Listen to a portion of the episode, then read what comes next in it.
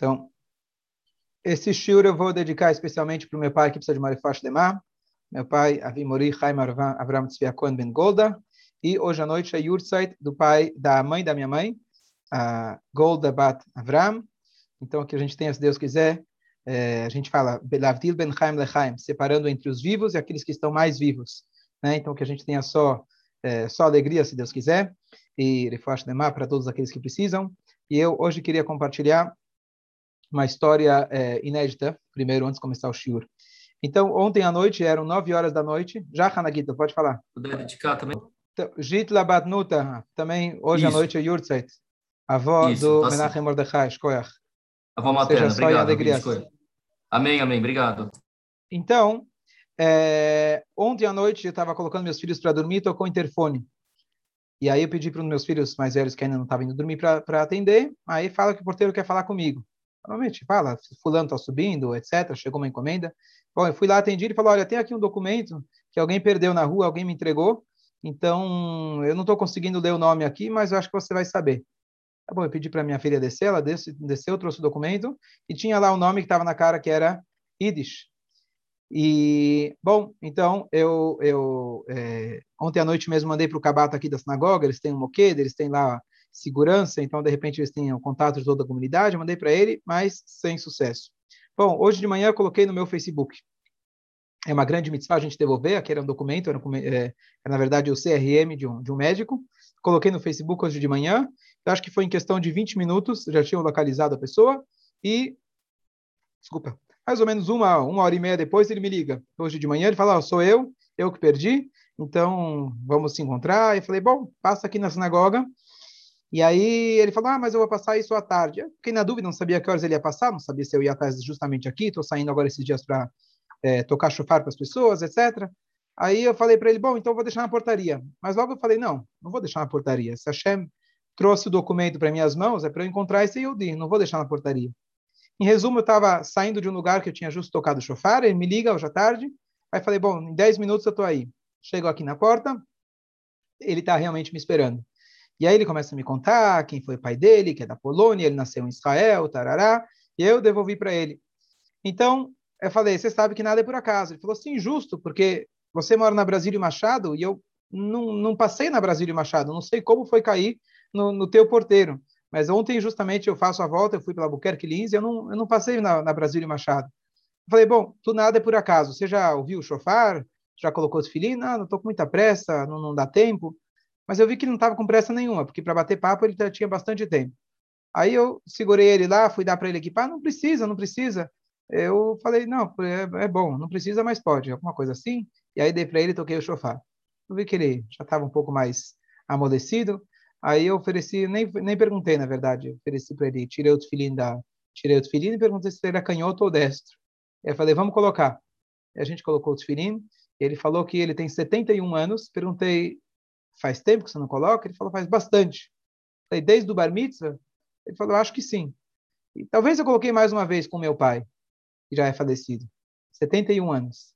Então a gente colocou o tefilim, e aí eu entendi como Hashem faz as coisas.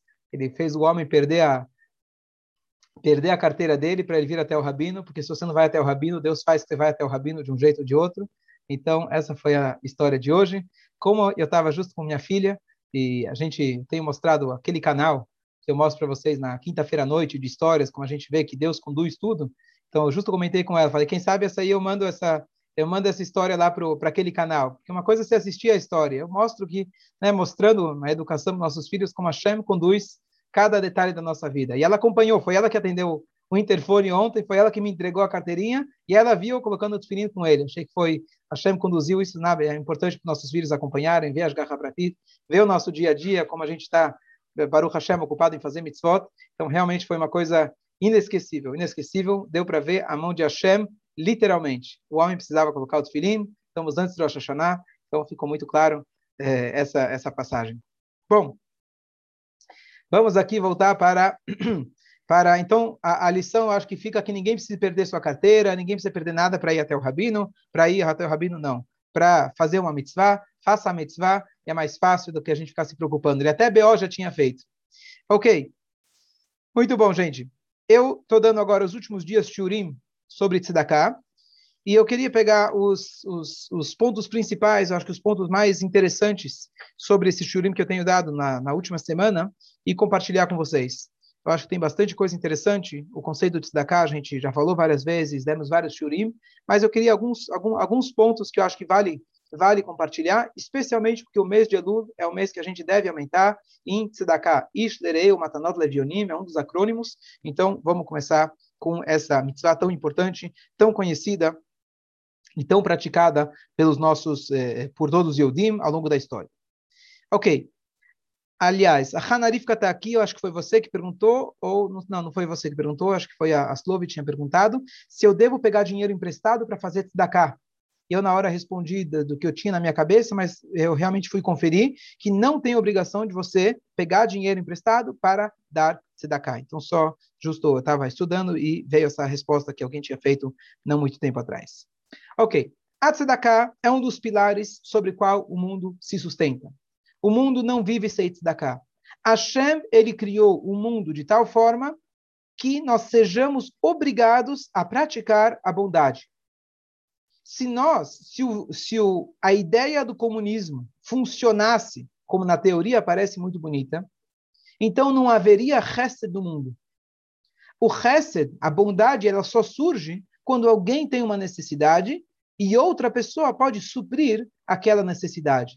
Isso pode ser em questões monetárias ou em qualquer outra questão da nossa vida.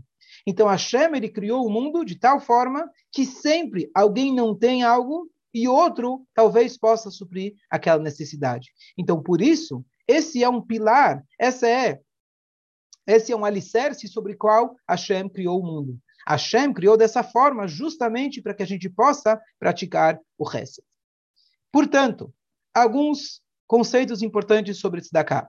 Todo mundo deve conhecer os oito níveis de tzedakah, qual a melhor, melhor forma de dar destacar é você não saber para quem você está dando. A pessoa que recebe não sabe de quem está recebendo. E eu imagino que você já deve ter recebido um vídeo que viralizou do Silvio Santos, que ele vem de descendência de grandes rabinos, então ele falou uma coisa pelo menos importante.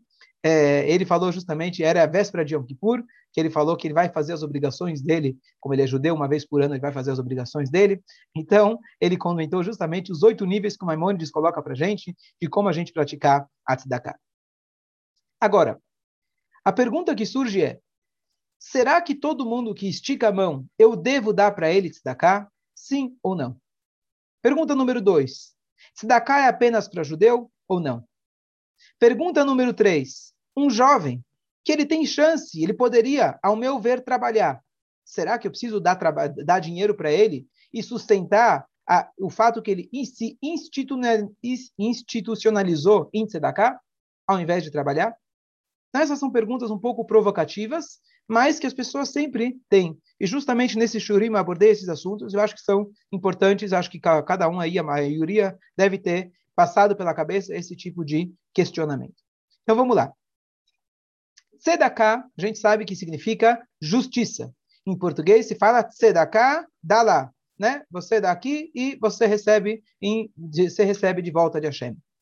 Mas o conceito de tzedakah significa uma obrigação que eu tenho de garantir que um irmão meu não passe fome. Passe fome, claro que é um termo genérico, é muito mais do que isso, mas eu tenho uma obrigação de garantir que o meu irmão não passe fome. Portanto, essa mitzvah de tzedakah nós temos com os nossos irmãos, com o povo judeu. Essa mitzvah de tzedakah é exclusiva aos nossos povos. Nós não temos uma obrigação nesse sentido que eu tenho que me preocupar que ninguém passe fome. A nossa obrigação é que nenhum Yehudi passe fome. Agora, então, eu passo pelo pobre não judeu e eu dou as costas? Eu não dou dinheiro para ele? Não, não é isso. O conceito é o seguinte: na época que o povo judeu entrou em Israel, havia um tipo de não judeu que ele se chamava Ger Toshav. Ger, a gente conhece o termo como convertido, mas o convertido que a gente conhece é o convertido chamado em hebraico Ger Tzedek, o convertido justo. Por que, que você fala convertido justo? Tem o convertido injusto? Se é injusto, ele não é convertido. O que, que significa Ger Tzedek? É porque existe um outro termo que não é o Ger Tzedek, é o Ger Toshav. Ger é o convertido ou estrangeiro, Toshav, morador. O que, que significa isso? Então, a gente comentou no Shur, não faz muito tempo, de que quando o povo entrou em Israel, eles tinham soberania, sobre a terra, sobre os impostos, sobre a lei. O reinado tinha que ser exclusivamente judaico. E o Yeshua, antes de entrar em Israel, diz Maimonides, mandou uma carta dizendo: quem quiser foge, quem quiser fica e aceita as sete leis de Noé e a nossa soberania, ou vocês podem sair para a guerra. Então, o que, que acontece? Quando, na época que o povo judeu morava todos em Israel com a soberania judaica, haviam não-judeus que eles falavam: tudo bem, a gente aceita, nós vamos é, cumprir as sete leis de Noé, não vamos fazer idolatria e vamos pagar o imposto, os impostos e cumprir as nossas obrigações civis para o reinado judeu. Então, esse homem é um Gertoshav. Esse tipo de pessoa, uma vez que ele não é judeu, mas ele aceitou as sete leis básicas da humanidade e ele está convivendo conosco, era a nossa obrigação de sustentar eles como os, os, os é, pobres judeus. Por quê? Porque eles eram é, é, não judeus, justos e conviviam conosco. Então, o que, eu estou querendo mostrar com essa ideia? De que a obrigação nossa é de dar, não é exclusivamente judaica. A gente pode dar também e deve dar para não-judeus. Porém, o nosso nível de obrigatoriedade é muito diferente. Eu tenho obrigação com o judeu, ou eu até tenho obrigação com o não-judeu, que ele respeita as leis de Hashem e ele convive conosco. Agora, no cenário atual, que nós não temos esse tipo de guerra, esse tipo de convertido, então, nós temos um outro conceito chamado Mipnei Darkei Shalom, pelos caminhos da paz. Deus criou o mundo e ele espera que o mundo progrida, ele espera que o mundo seja civilizado. Então, por esse conceito, é bonito você dar, é importante você dar, é essencial você dar. Mas você não tem a obrigação de falar, poxa, a fome mundial é grande, com quem que eu vou me preocupar? Eu vou me preocupar com os meus irmãos judeus. Essa é a mitzvah de tzedakah. Os outros, tem muitos não-judeus, você tem 6 bilhões de pessoas que eles devem se preocupar, e faz parte, é uma extensão das leis de Noah, que eles têm que se preocupar com os não-judeus. Nós somos 13 milhões, nós temos que nos preocupar com nós mesmos. Essa é a lei do Torá. Não é egoísmo, e sim garantir a nossa continuidade. Pelo contrário, a gente traz e trouxe, sempre trouxe, muita contribuição para toda a humanidade. E a gente fez isso e sempre vai continuar. Mas é isso dar Shalom. A nossa obrigação de dar o dinheiro e garantir que o outro não passa fome, a gente faz isso de forma indireta. Você paga imposto, e aí dessa forma você está né, Tomara que o dinheiro vai para o lugar certo, a prefeitura faz e dá dinheiro para os pobres, etc. Mas a nossa obrigação como tzedakah, ela é exclusiva ao povo judeu. Eu me estendi nisso porque eu acho que é um conceito que as pessoas têm dificuldade em aceitar. Será que eu posso descontar o macer dando para o não-judeu na rua? Você deve dar para ele. Mas o macer ele é, uma, uma, é uma parte da tzedakah. E tzedakah é exclusivamente para o nosso povo. Eu vou abrir... Tá? Eu vou... A sua pergunta é qual a diferença entre Ok, Marcelo, tudo de bom. É, qual é a diferença entre Maaser e Tzedakah? Muito boa pergunta e é uma pergunta dificílima de responder. Tá? Eu vou te falar a, uma das formas que se responde, que é a seguinte. Maaser significa dízimo. Dízimo é a quantia que você deve dar de Tzedakah. A quantia mínima, né? Você pode dar 15, pode dar 20 ou até 25%. Então, Maaser é a quantia. Tzedakah é o conceito. Agora, tem mais uma coisa, tzedakah também é uma, uma palavra mais abrangente, porque eu posso fazer tzedakah dando do meu tempo, voluntariando e etc. Mas ser ele é específico a ganhos, na verdade, quando eu tenho uma entrada, quando eu tenho uma renda, eu preciso dar macer. Se eu não dou, se eu não tenho uma renda, eu não preciso dar macer, mas eu ainda tenho que dar tzedakah. Eu tenho que ajudar as pessoas. Mais uma coisa, se eu não tenho renda nenhuma, eu preciso no mínimo uma, é, ao total do ano, dar um valor mínimo, que é 2 dólares por ano, mesmo que não tenha renda. Então, tzedakah, é, um macer é, na verdade, a forma de fazer tzedakah quando eu tenho uma renda. E a palavra macer significa dízimo, certo? E ele é específico, ele é específico quando tenho uma renda. Já tzedakah pode ser de várias formas, independente se eu tenho renda ou não, e eu tenho que dar de maneira fixa todos os anos mais ou menos 2 dólares e meio, que é o cálculo que se faz da época antiga e etc., que acredito que mesmo um pobre, ele tem essa obrigação, acredito que mesmo um pobre ele tem capacidade de fazer isso ao longo do ano. Agora, será que eu tenho que dar tzedakah para todo mundo que estica a mão? Como funciona isso? Então, e a segunda pergunta, a terceira pergunta é para o cara que pode trabalhar, será que eu devo dar para ele tzedakah? Então, tem duas coisas. Uma coisa, uma situação é quando a pessoa abriu o seu apelo ao público. É o tipo de pessoa que ele anda de pessoa em pessoa, bate de porta em porta, ou hoje ele, de forma aberta, vamos dizer, nas redes sociais, ele fala a sua necessidade. Então, esse é uma categoria. Tem outra categoria, que é uma pessoa que ele vem para você discretamente, ou ele recebe ajuda de um fundo de tzedakah, discretamente, que aí é outra categoria. Qual é a diferença? A diferença é a seguinte: às vezes a gente pensa que aquele cara, coitado, infelizmente, que ele está batendo na porta, pedindo de um em um, eu vou dar mais para ele. Poxa, se ele se expôs, quer dizer que ele realmente está precisando. Não. O pensamento é o contrário. Se ele se expôs, então ele vai pedir para você, ele vai pedir para o vizinho, e vai pedir para o outro, e vai pedir para o outro. Então você tem menos obrigação de dar para esse homem que pede para todos. Já aquele que te pede, às vezes é um amigo que ele está necessitado, alguém que não tem coragem de se expor. Às vezes a pessoa está recebendo de um fundo, ele foi lá e, e, e, e, só daquele fundo, quem administra o fundo sabe, ele não quer expor para todo mundo. Então, essa pessoa, você deve ajudá-lo mais. Quanto, aí é outra questão mais complexa de a gente avaliar qual a necessidade de cada um.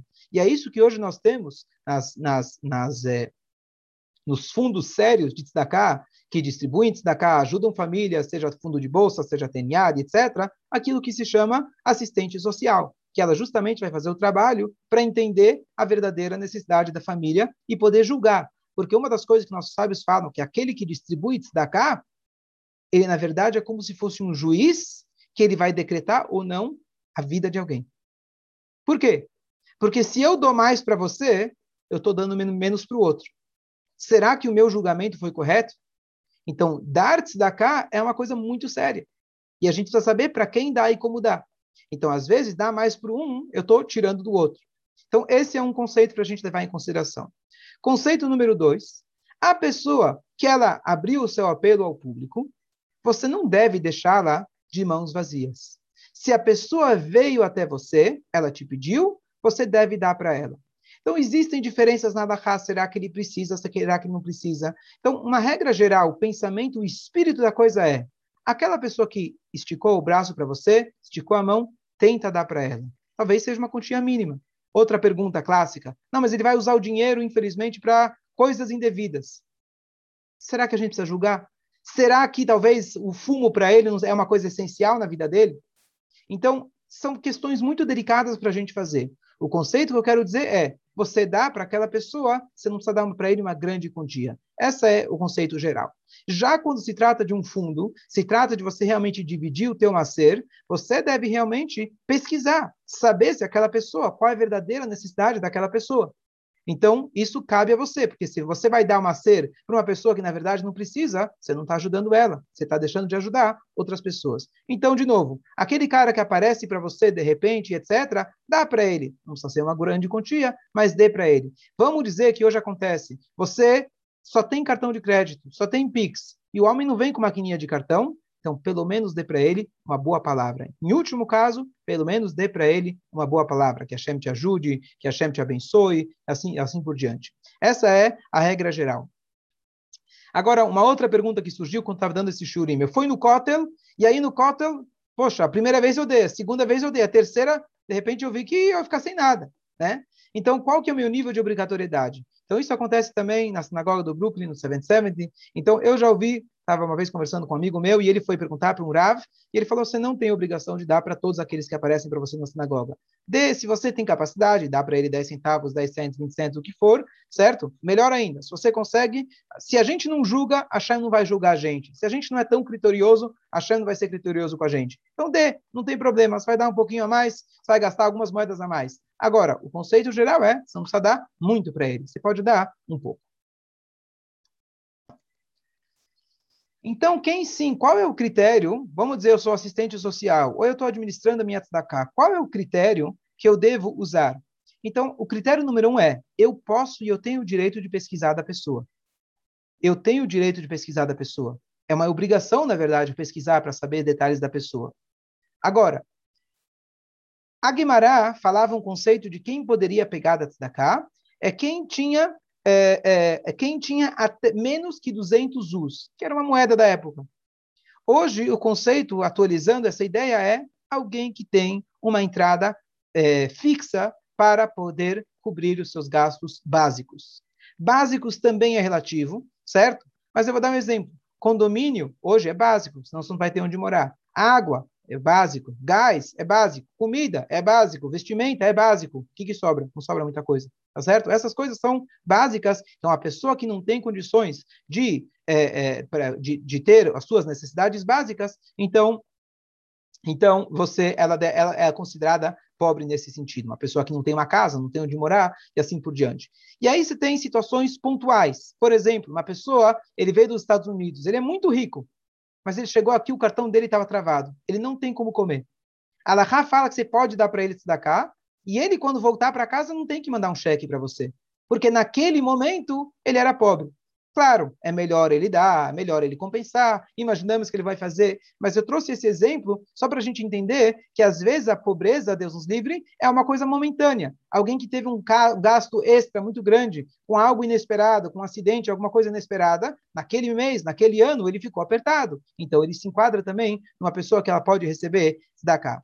Agora, se alguém tem dúvidas específicas, etc., sempre vale ter um consultor de tzedakah um rabino que ele vai te orientar como você deve dividir a sua, sua porque são muitas leis e, como eu falei, é um assunto muito sério. Então é importante que cada um tenha esse consultor para saber para quem dá, quanto dá, como dá e assim por diante. Eu estou aqui apenas trazendo um conceito geral. E agora, para concluir, o, é, a pergunta que eu tinha feito, que muitas vezes as pessoas falam, poxa, esse cara é jovem, vai trabalhar, tá certo?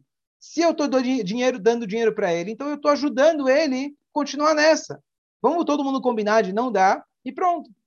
Então eu tenho duas histórias para isso. Uma vez chegaram no mestre, tinha, eu esqueci qual era o nome do Rebbe, mas insistiram muito para esse Rebbe assumir a posição de rabino na cidade. E ele não queria. Ele preferia sentar, estudar, rezar, mas insistiram. Aí ele falou: Olha bem, eu aceito com uma condição vocês não vão ficar me chamando para reuniões de condomínio, né? Vamos se reunir para decidir que vai ter uma outra reunião, que vai ter outra reunião. Vocês só me chamam quando for para decretar algo novo na cidade, algo diferente. Se for chovendo molhado, não me chama. Tá bom? E aí, naquela cidade, eles tinham muitas pessoas que vinham pedir cá e etc. E eles queriam fazer uma lei, uma regra que as pessoas, todos aqueles necessitados, eles não viessem pedir tzedakah. Eles tivessem um fundo aonde todos doavam e a partir desse fundo, eles, esses pobres que vinham de outros lugares, cada um ia receber. E eles falaram para o rabino, rabino, a gente quer conversar. Ele falou, qual que é o tema? E eles falaram para ele, olha, esse é o tema, a gente está querendo administrar melhor a tzedakah e vai ter menos bagunça. E aí o rabino vira e fala, mas eu já não falei para vocês que para assuntos velhos não é para me chamar?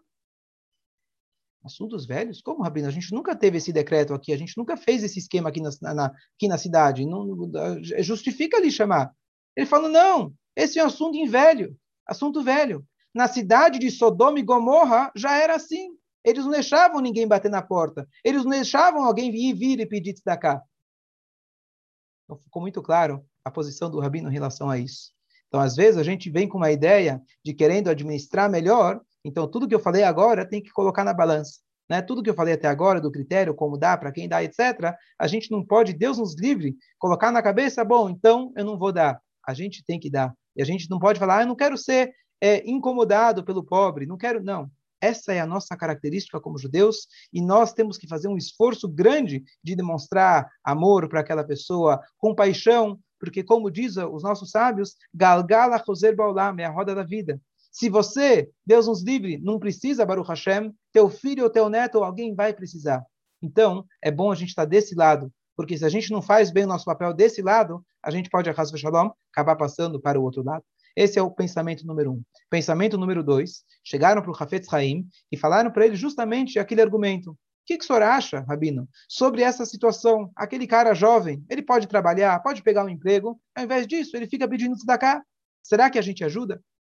E ele trouxe para eles a famosa passagem da Guimarães Nidá que diz: Antes da pessoa nascer, o anjo lá está estudando com ele Torá e já sai uma voz celestial e já decreta: esse vai ser rico, esse vai ser pobre, esse vai ser inteligente, esse não vai ser inteligente, assim por diante. Tudo já está escrito lá em cima. A única coisa que não está são as nossas decisões morais, éticas e religiosas. Todo o resto já está escrito. Então, se Hashem ele fez uma pessoa com ânimo, com coragem, com vigor, com, é, é, com, com, com novas ideias, e essa pessoa se tornou rica, foi Hashem que fez essa pessoa de tal forma para que ele pudesse se desempenhar no papel de rico. Aquela pessoa que, infelizmente, ele é preguiçoso, ao nosso ver. Aquela pessoa que é fraca e não tem incentivo, não tem ideias, não tem, sabe, não tem vontade, etc. Isso também faz parte daquilo que Hashem fez ele dessa forma. Claro, isso eu estou dizendo. Se você tem como ajudar a pessoa a convencer a pessoa, dá para ele a vara para ele pescar em vez de dar o peixe pronto, sem dúvida nenhuma. Mas, quando chega na hora H, dou ou não dou, não faça esse cálculo. Porque Hashem colocou ele naquela posição. Então, claro, a pessoa tem suas escolhas, mas isso não cabe a mim. Eu posso tentar incentivar, tentar oferecer um trabalho, mas se eu vejo que não vai para lugar nenhum, então o meu papel é ajudá-lo. Quanto ajudá-lo? Aí a gente coloca na balança, como todas as outras situações que devem ser analisadas com muita calma. Então essa é a mensagem de hoje sobre Tzedakah, que a gente possa aumentar bastante Tzedakah agora no mês de Elul, da mesma maneira que a gente dá Tzedakah, a Tzedakah, a Hesed, a gente garante que a Hashem vai fazer o mesmo conosco. Se a gente não faz tanto cálculo, será que merece, não merece? A Hashem vai ser conosco também, não vai ser tão exigente, que a gente possa ter, se Deus quiser, garantir um Shanatová, um Metukah. Dúvidas? Rabino,